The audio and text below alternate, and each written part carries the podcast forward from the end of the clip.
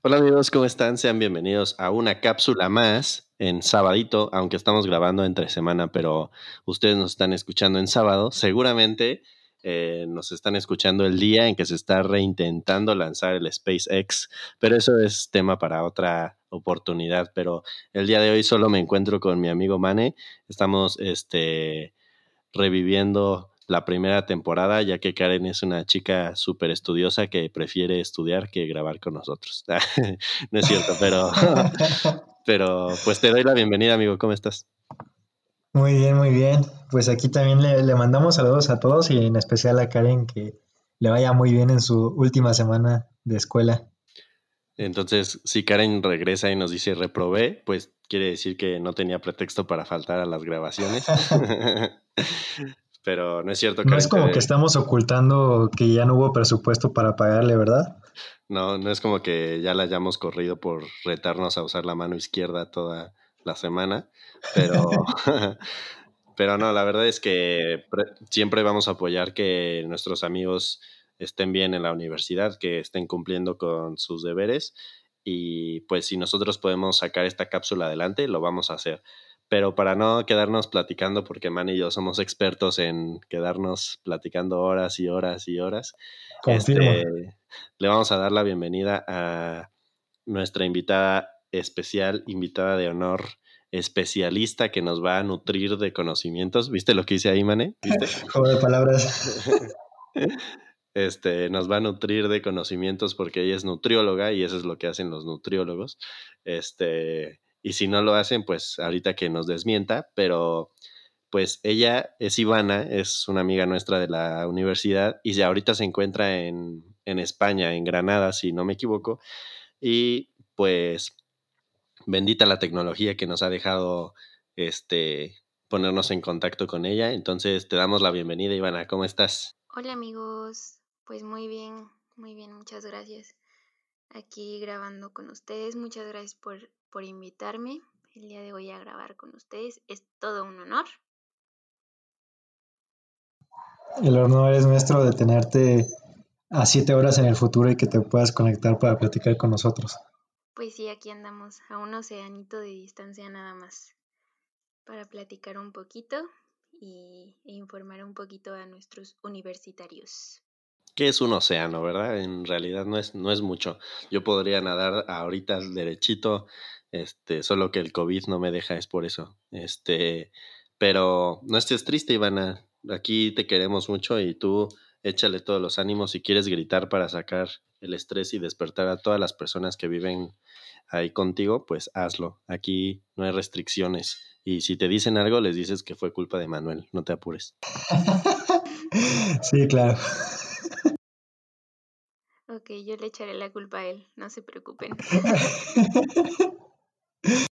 Y pues como lo hemos estado manejando en nuestras cápsulas, pues vamos a entablar una conversación eh, acerca de diferentes temas teóricos acerca de la salud. Y en esta ocasión Ivana, que es nutrióloga y a ella le gusta eh, la nutrición deportiva, pues vamos a apoyarnos en ella para poder establecer una conversación agradable, sencilla, pero de mucho conocimiento. Y pues sin sin cambiar el formato nuevo que tenemos en estas cápsulas, pues vamos a intervenir, vamos a dar puntos de vista, vamos a dar nuevas, nuevas ideas a lo mejor, o qué opinamos sobre ciertas circunstancias. Pero antes, como lo hemos venido mencionando, no podemos hablar de un tema sin saber tal vez el origen. Entonces, a lo mejor, eh, Ivana, si nos puedes contar brevemente eh, el origen de la nutrición y de la nutrición deportiva, estaría súper bien para poder entrar en contexto. Perfecto, Santi. Pues sí, justo empezaremos por eso, por un poquito de la historia y el origen de este campo académico conocido como nutrición deportiva. Bueno, la nutrición deportiva como tal comenzó en los laboratorios de fisiología del ejercicio. Historiadores consideran que los primeros estudios sobre la nutrición deportiva fueron acerca del el metabolismo de hidratos de carbono y grasas llevados a cabo en Suecia a finales de los años 30. A finales de la década de los 60, los científicos escandinavos comenzaron a estudiar el almacenamiento, uso y resíntesis del glucógeno muscular asociado con el ejercicio prolongado. Eh, también en esta, en esta temporada, más o menos, se desarrolló tecnología para ayudar a los, a los científicos a medir la respuesta al ejercicio de los tejidos humanos. Todo esto coincide y me hace pensar pues que va de la mano con la metodología de entrenamiento, porque eh, pues fue más o menos las épocas en las que, la época en la que eh, salieron los, los primeros modelos de planificación deportiva. ¿Tiene algo que ver? Pues sí, porque pues fueron como los primeros estudios basados como en ejercicio y, y pues cómo funcionaba el cuerpo para, para el ejercicio. Qué bueno, qué bueno. Y mm, nos decías que fueron los primeros estudios en personas en corredores de resistencia y en, en personas en ciclismo, ¿no? Sí, de hecho, o sea, es como, era como lo más fácil. Principalmente estaban interesados porque tenían una mayor pérdida de glucógeno en sus, en sus entrenamientos y competencias. Y también se dedicaron a esto en principio porque pues era más fácil simular sus entrenamientos pues con una con una corredora, con una este bicicleta estática, entonces pues fue como lo primero porque también era lo más fácil. Y esos deportes son muy interesantes de estudiar porque son deportes cíclicos, o sea, no, no hay como mucha variación, no es como el fútbol que de repente un sprint, de repente se frena, de repente un, un golazo, una barrida, o sea, el, a lo mejor el ciclismo, misma velocidad con un poco de variación, eh, corredores de fondo 42 kilómetros tratando de mantener un ritmo, entonces, pues hace mucho sentido que eh, se estudie para, para investigaciones científicas como primordialmente a este tipo de deportes.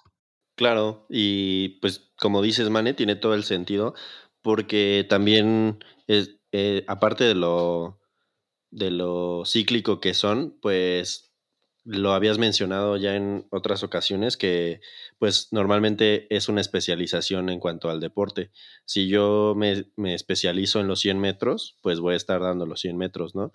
A lo mejor los fondistas tienen un poquito más de variación porque pues pueden correr a lo mejor el 5000, el 10000, ¿no? A lo mejor un maratón, medio maratón, entonces tienen un poquito más de variedad en cuanto a pruebas y a lo mejor los, eh, los de velocidad por, a lo mejor pueden entrar en la de 100, en la de 200, pero ya no entrarían en la de 400 porque ya cambia totalmente, o sea, se basa mucho en los sistemas energéticos y pues todo eso, entonces creo que queda bastante claro por qué se empezó o los orígenes de la nutrición empezaron con esos deportes, ¿no? O sea, no por lo sencillo como tal, porque pues sí tienen su complejidad, ¿no? Tampoco hay que demeritar las pruebas, pero sí por lo que decía Ivana, ¿no? Que puedes eh, imitar con, con aparatos, eh, pues la prueba. Y esos estudios dices que son como por los años 30, ¿verdad? ¿Qué, ¿Qué, fue lo que encontraron? ¿Qué fue los descubrimientos de esa época que imagino que pues revolucionaban el mundo de la nutrición deportiva y del entrenamiento? Mm, pues fueron estudios que eh, revelaron como pues muchos datos importantes.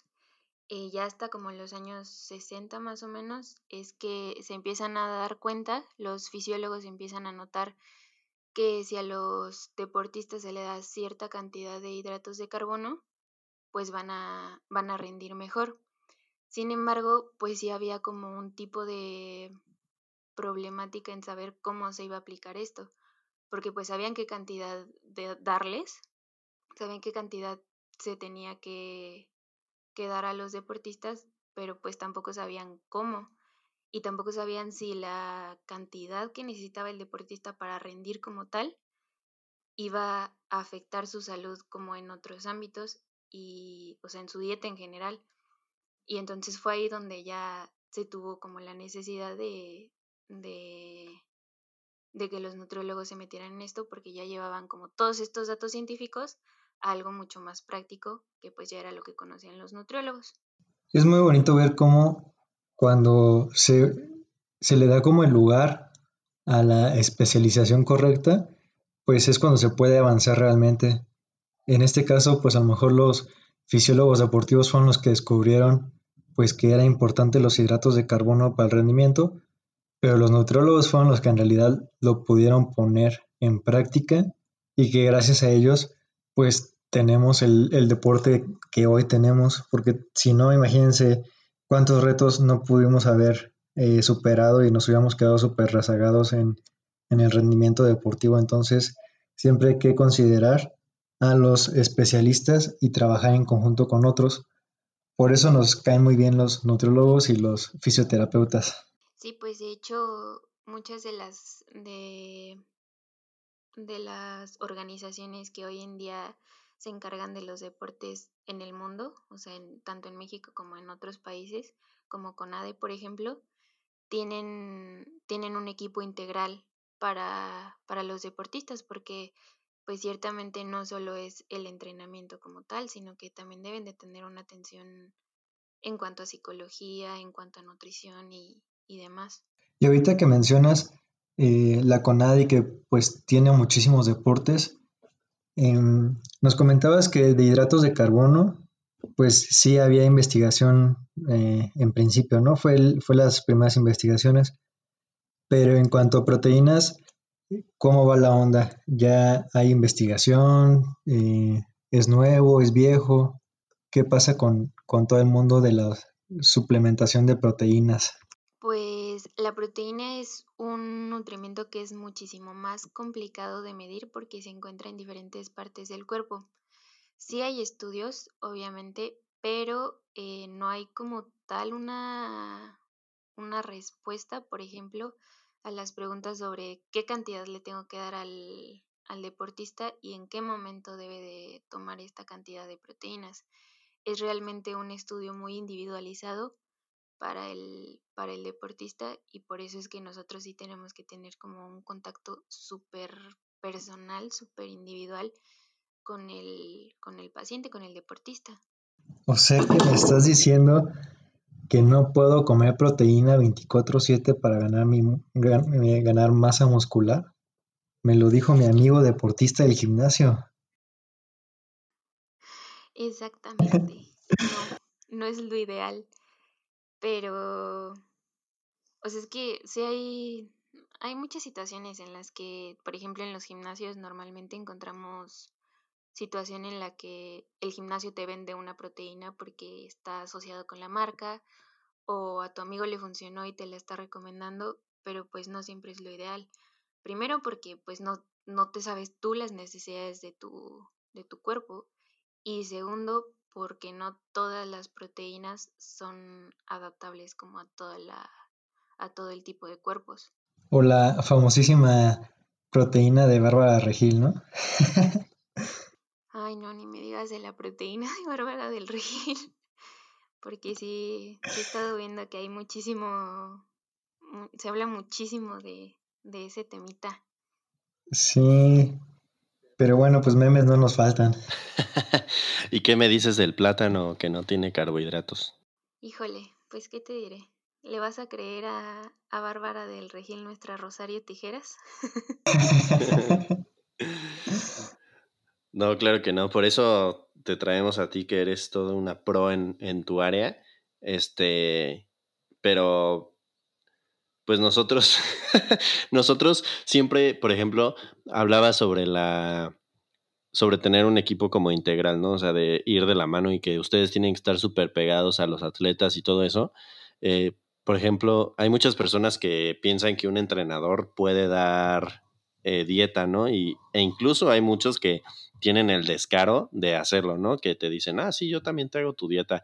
Y en realidad es pura mentira, ¿no? O sea, seguramente están pasando la, misma dieta que les pasaron a ellos y le están dando a todos. Entonces, eh, tú como especialista y como, pues, la que sabe más de eso, porque nosotros podemos dar recomendaciones básicas, ¿no? O sea, nada que involucre ya su área, pero ustedes eh, ¿en, qué, en qué se basan para determinar qué cuerpo es así eh, y qué, qué, es lo mejor que puedan, que puedan ingerir, en especial pues en los atletas. Pues mira, eh, en general en todos los pacientes nosotros tenemos que hacer una evaluación corporal, ¿no? Lo que es peso, estatura, medidas y demás. En el deportista pues es exactamente lo mismo, pero igual se pone muchísima atención en, en valores bioquímicos, por ejemplo, o sea, también, por ejemplo, en los enfermos, pero, pero al ser una situación tan delicada, eh, se pone mucha atención en los valores bioquímicos, eh, en la hidratación, también es muy importante. A veces no creemos que sea como tan relevante, pero sí es un tema de mucha importancia porque hay diferentes este, disciplinas en las que, por ejemplo, sudas mucho y a lo mejor tu consumo de agua no es el ideal, necesitas un poquito más, necesitas un poquito menos. A veces los nadadores no sienten sed, pero pues claro que tienen la necesidad de, de consumir eh, agua. Y pues bueno, nosotros nos basamos en, en, todo eso y aparte en, como decías, el, el trabajo integral con los entrenadores, con los preparadores físicos, pues también se trata de enterarnos nosotros en qué etapa está cada deportista para saber qué es lo que necesita según su según la exigencia que le está poniendo el entrenador. Y es que para los que no sabían, en nuestra carrera llevamos la materia, bueno, la de bioquímica nos sirve para, para muchísimas cosas, tanto de entrenamiento como para entender los temas de nutrición, pero también llevamos la materia de alimentación deportiva y lo que debe estar muy claro para todos nosotros los entrenadores es que ese tipo de materias las llevamos para entender lo que hacen un profesional de, de la alimentación deportiva, no para que nosotros demos eh, como tal, pues a lo mejor un, plan alimenticio, pero pues es para que entendamos y podamos trabajar en conjunto con los especialistas. Sí, pues en muchos, en muchos equipos sí, o sea, yo sí me he llegado a encontrar entrenadores que, por ejemplo, sí es como de, no, no pues ni necesitan el nutriólogo, o sea, no te preocupes, yo aquí les doy, yo aquí les recomiendo, y no solo en equipos, sino también en deporte individual me, me ha tocado que el, el, deportista me comenta, no, pues es que mi entrenador me dijo que tal o cual cosa eh, antes de entrenar o antes de la competencia, así yo, no, no lo haga, por favor. La sangre de toro, ¿no? Un litro de sangre de toro en la mañana. Y esto me lleva a preguntarte para que también la audiencia sepa, ¿qué personas son las que deberían acudir con un nutriólogo deportivo eh, yo que me gusta salir a caminar en la mañana, ¿puedo ir con un, nutriólogo deportivo o solamente se queda para las altas esferas del alto rendimiento?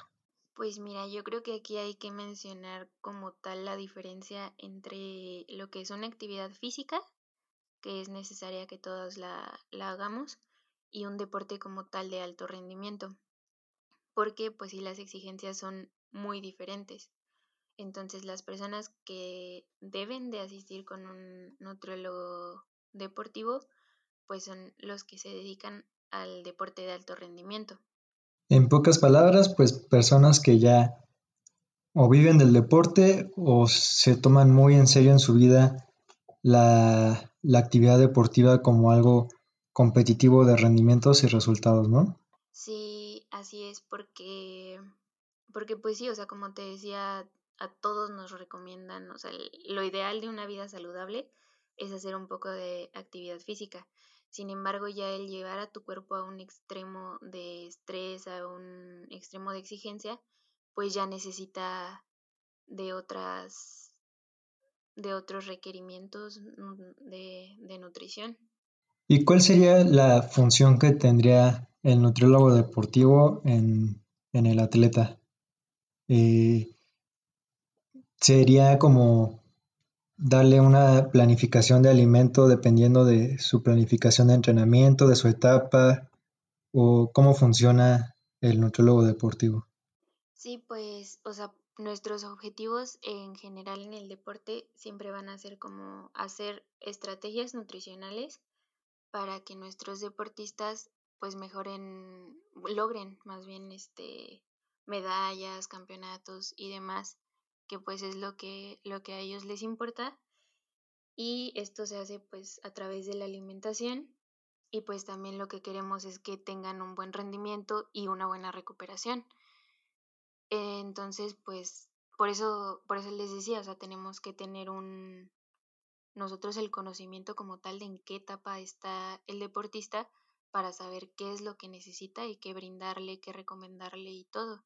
Igual que sus, conocer su, su estilo de vida es súper importante, su cultura también muchas veces es importante porque, pues, en, sobre todo a nivel internacional, pues si alguien se va a trabajar a otro país, pues tiene que conocer cómo funciona ese país, qué alimentos están ahí, qué, qué alimentos puede consumir, puede conseguir el, el, deportista de manera más fácil.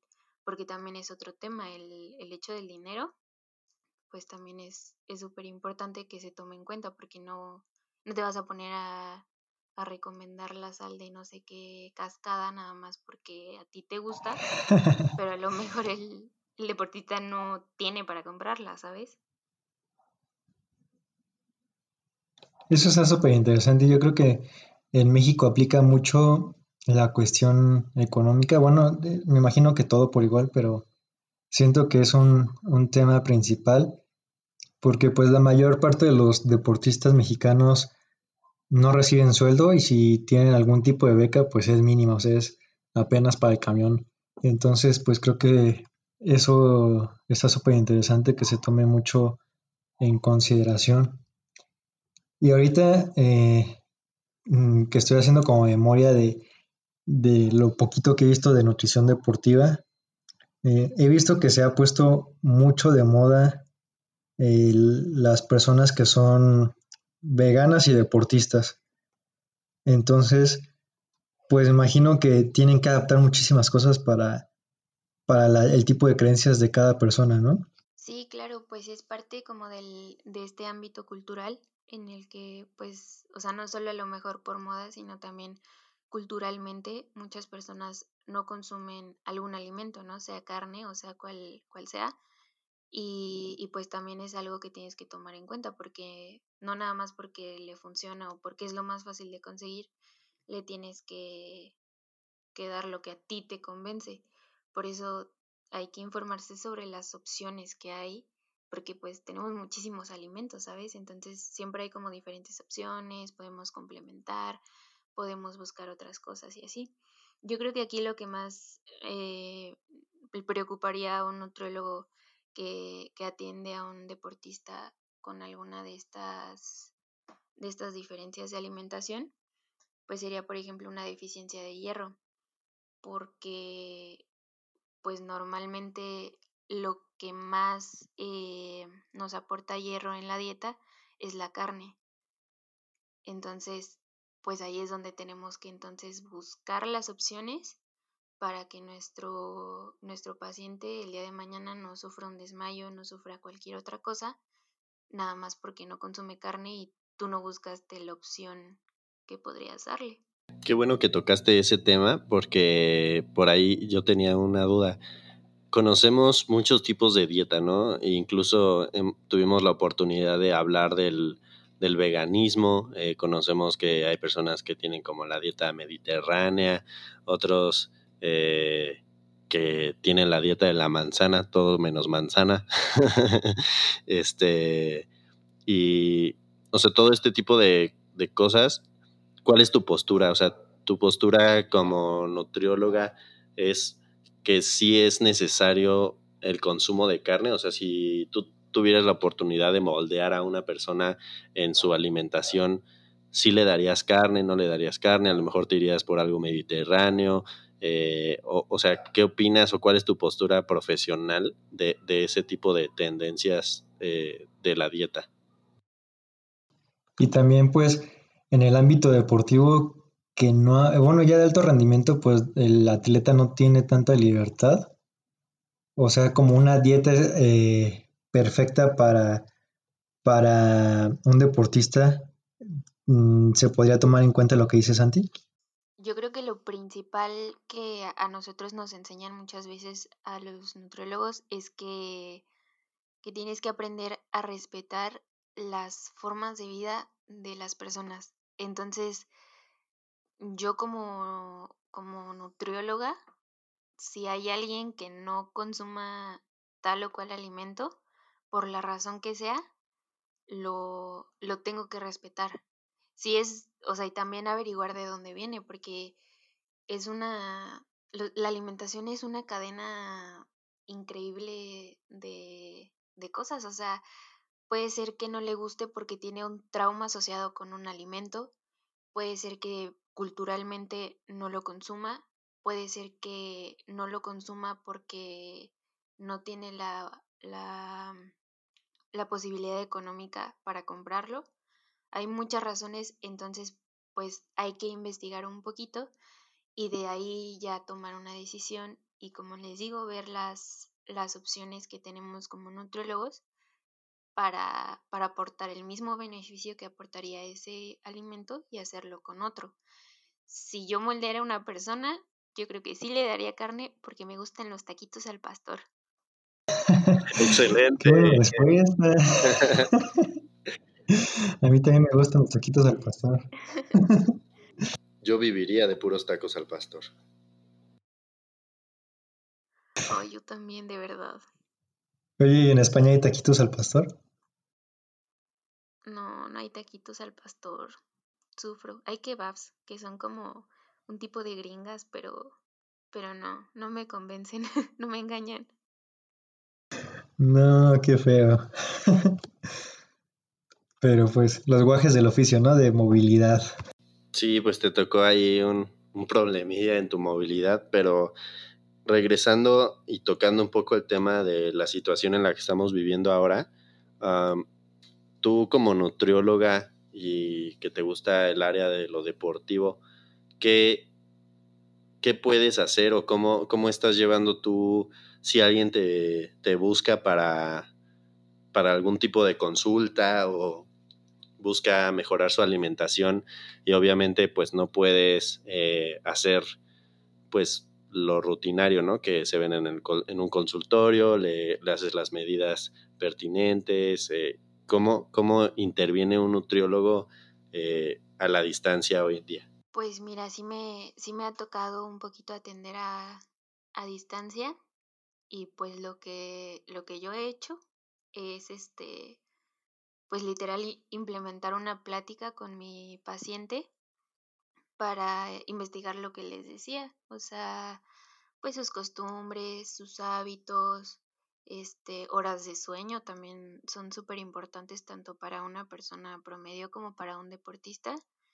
Eh, y pues sí, sí les hago mucho hincapié que a lo mejor no es tan integral porque para mí sí es súper necesario tener una atención presencial para, para sacar medidas, pero este, pues se trabaja a partir de lo que, de lo que se tiene. Entonces, entre sus hábitos, entre, por ejemplo, un peso anterior, un peso actual, un, unos objetivos que, que el paciente proponga. O sea, si el paciente me dice, no, pues yo quiero bajar de peso, ok, vamos a trabajar de, en eso y pues yo como nutrióloga, como la que sé, pues tengo que ver la manera de que el plan alimenticio que le estoy dando eh, sea adecuado para él, para su estilo de vida y que no lo vaya a descompensar, sino que al contrario nos ayude a llegar al objetivo sin afectar su salud. Y aquí en, el, en la parte de, pues, siempre individualizar a la persona, de ver sus características personales, mm, pues hay muchos tipos de deportes practicados, entonces también la dieta, eh, el plan alimenticio es diferente si yo practico, si yo hago, no sé, básquetbol, si hago natación o si corro. Sí, de hecho es súper importante tomar en cuenta la disciplina eh, que, vamos a, que vamos a trabajar. Incluso las federaciones que están dedicadas para la nutrición en el deporte te, no te exigen como tal, pero sí te proponen que tomes una rama específica para que pues solo te dediques a ella, ¿no?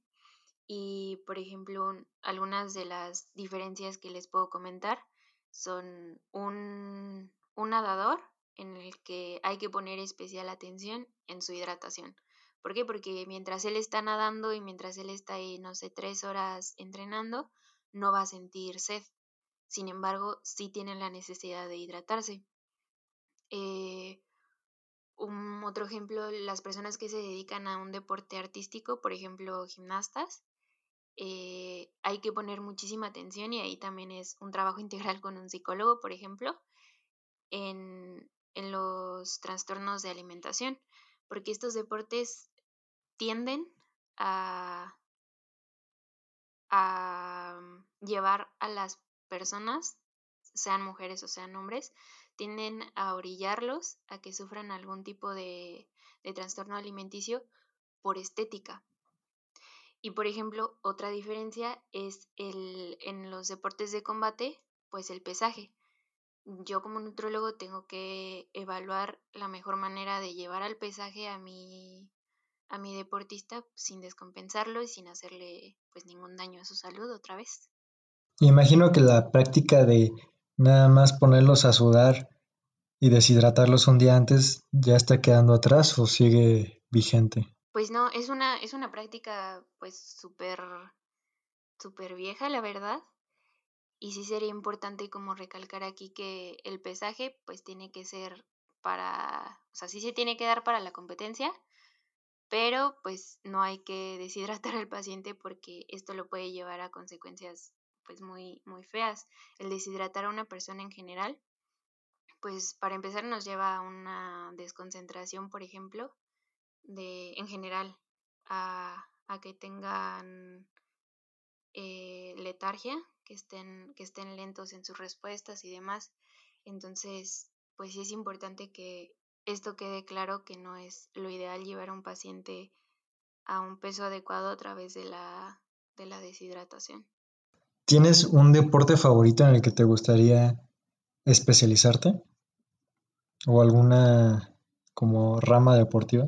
Fíjate que no lo había pensado, o sea, me gusta el deporte y me gusta como todo su funcionamiento, pero yo creo que como ex gimnasta me gustaría muchísimo dedicarme a, a lo que sería gimnasia. Se me hace súper bonito y estaría muy padre estar detrás de todo ese trabajo. Órale, no sabía que eras ex gimnasta, qué cool. Y pues esperamos que te podamos ver en el alto rendimiento y que seas tú parte del equipo multidisciplinar de algún atleta olímpico tal vez. Y pues nos gustaría mucho encontrar que una de nuestras amigas ha estado triunfando en, en lo que más le gusta. Este, y para no alargarnos tanto en esta, en esta cápsula, eh, algo que te gustaría eh, enfatizar, eh, alguna conclusión, algún otro tema que a lo mejor quisieras compartir que no hemos tocado aún. A mí me gustaría, si nos puedes platicar poquito antes de terminar, de algunos mitos comunes que existen que pues realmente no sean verdad. O también nos he escuchado muchísimo, por ejemplo, de que los corredores a lo mejor mm, eh, corrían así ocasionalmente, entrenaban, pero justo una semana antes del Querétaro Maratón, todos así comiendo espagueti todos los días. ¿Qué anda con eso? Pues respecto a eso de, de los corredores, no estoy como tan relacionada con eso, pero son diversas maneras de, de trabajar diferentes tipos de dieta. Entonces, o sea, así como existe el déficit calórico, pues es una dieta hipercalórica, en donde nos centramos en, en aportar más, más carbohidratos, pero pues es como maneras de trabajar como muchísimo más individuales. No te voy a mentir, no sé, no sé tanto del tema. Y este, pues acerca de los mitos, yo creo que los más importantes de mencionar y de igual de igual manera desmentir pues es lo que decíamos de la proteína, o sea, y eso porque lo veo mucho en, en los gimnasios, lo que hablábamos de la proteína, no siempre necesitamos un suplemento eh, ni de proteína ni de ningún otro tipo. Cuando nos dedicamos al deporte no es no es súper necesario. Realmente la recomendación de este tipo de sustancias pues se tiene que dar después de un análisis por alguien que sabe de eso y pues igual lo que comentábamos de la pérdida de peso a base de deshidratación, pues también no, no es lo ideal porque estaríamos llevando a nuestro paciente a una situación de riesgo y pues no estaría padre para ni para él ni para su equipo que, que pues no pudiera rendir en tal o cual competencia solo por, por llevar a cabo una práctica de este tipo. Ok, y si hablamos de un tema de salud, ¿cuánto es lo correcto que una persona debe de bajar de peso si ese es su requerimiento, eh, bajar de peso? ¿Cuánto es como una medida promedio? No sé si exista, yo sé que cada cuerpo es diferente y así, pero ¿cuánto sería como lo sano que baje, eh, no sé, al mes, por ejemplo? Pues mira, para una persona promedio, eh, sí es muy individualizado, como dices, pero pues más o menos en una semana a lo mejor medio kilo, por mucho un kilo, es como lo, lo más, este, pues lo ideal. Pero sí depende de cada, de cada uno, porque pues tenemos diferentes ritmos a final de cuentas, ¿sabes? Entonces, eh, también la manera de llevar la dieta y de, y de una actividad física, pues también va a influir muchísimo en la rapidez con la que una persona pierde peso. Y a veces ni siquiera es como tal la pérdida de peso. A veces lo único que se necesita es bajar el, el porcentaje de grasa y subir el porcentaje de músculo que, o sea, sí, la gente normalmente dice, no, pues es que tengo que bajar de peso, pero pues no siempre solo es el peso, sino también la composición corporal es súper importante. Excelente, pues demasiada información muy, muy útil y que a más de uno les va a servir tanto en su vida profesional como si nos escucha algún deportista, algún, alguna persona que disfruta de las actividades deportivas y pues eh, solo así ahorita que se me ocurre, eh, ¿qué lugares has, podido visitar ahí en España? ¿Qué, alcanzaste a ver de lo poquito antes del confinamiento? Me imagino que ya has visitado muchos supermercados. ¿Cómo son los supermercados allá? ¿Qué tipo de comida hay de diferente? pues, pues sí, estuve, he estado en varios supermercados hay muchas curiosidades por acá. Este, pues mira, hay como diferente tipo de supermercados, digamos. Hay unos como más chiquitos, unos como Oxxo, pero un poquito más grandes. Y hay otro que es como un Walmart, que es todavía más grande. Y hay otros que también son como un Oxxo, como del tamaño del Oxxo, pero venden diferentes cosas del Oxxo. O sea, como que sí, sí hay de todos. Por ejemplo, hay las tiendas, las misceláneas, que les llaman en, en México, no sé si solo en Querétaro, pero las misceláneas acá siempre tienen el nombre en la lonita como alimentación. Es muy raro porque pues la alimentación es muy general.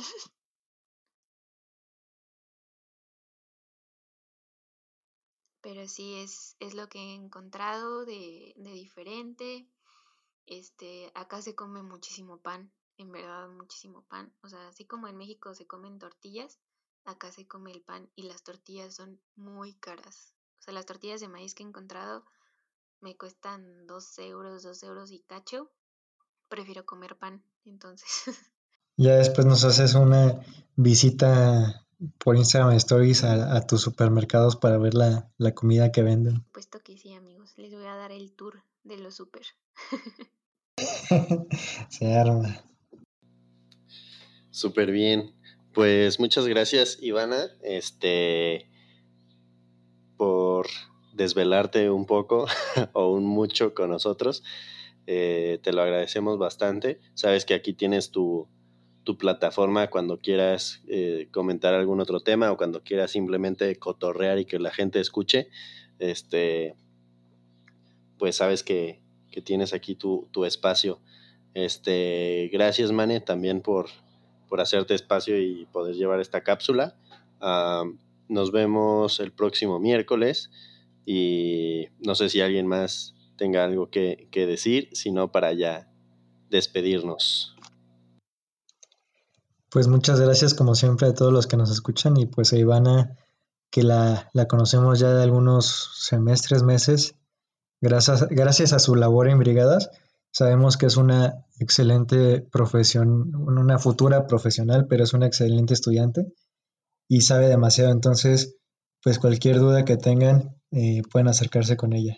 Eh, pues muchísimas gracias por la invitación, amigos. Me, me encantó estar aquí platicando un ratito con ustedes en la desvelada.